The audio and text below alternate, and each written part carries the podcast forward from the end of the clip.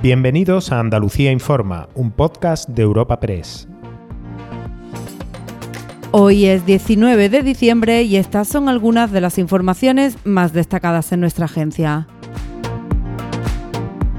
Una de las noticias más destacadas hoy a nivel nacional es la reforma del subsidio por desempleo. El Gobierno ha llegado a un acuerdo interno y el Consejo de Ministros ha aprobado que incluya mayor cuantía durante el primer año de percepción y que sea compatible con un empleo durante los 180 primeros días sin perder la prestación.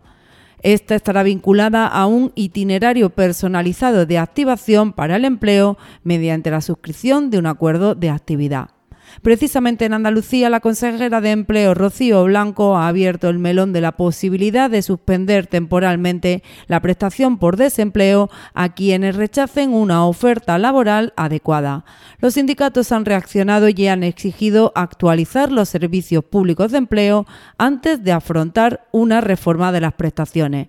Aunque defienden controlar este cobro, sí emplazan a debatir mucho el cómo y el cuándo. Escuchamos al secretario de Comunicación de UGT en Andalucía, Fernando Morillo. No se le está acompañando a los parados convenientemente en sus itinerarios laborales a la persona desempleada. No se le está dando formación, no se le está recualificando en las nuevas formas de producción, no se le ofrecen alternativas en los nuevos nichos de empleo. Y la concesión de ayudas Next Generation, entendemos desde UGT Andalucía que deberían tener mucho más en cuenta la creación de empleo en los proyectos que se subvencionan.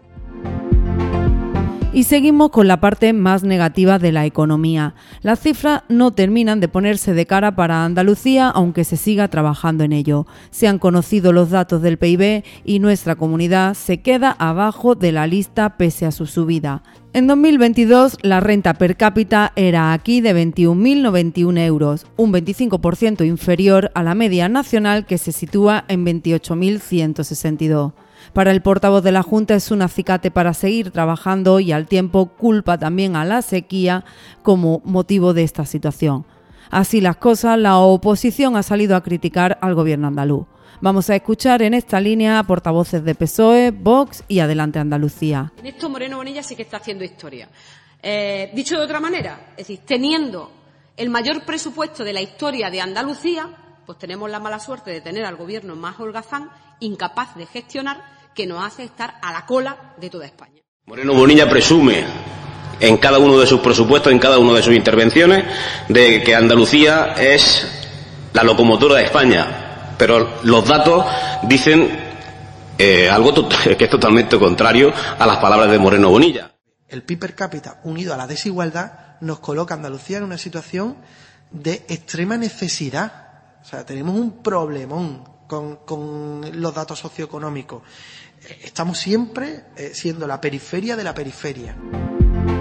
Tampoco podemos dar por cerrado este espacio informativo de hoy con una buena noticia. Nos acercamos al campo de Gibraltar para comprobar una de las problemáticas más conocidas de esta zona, el narcotráfico y la violencia que genera.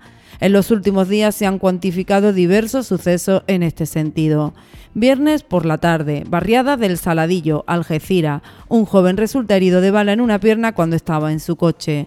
Domingo por la noche, la policía investiga también otro incidente con armas ocurrido en el mismo lugar. Pero lo peor se produjo esta pasada madrugada. Un joven ha muerto supuestamente tras un choque entre dos embarcaciones que transportaban tabaco de contrabando y cuando herido fue abandonado ante un centro de salud.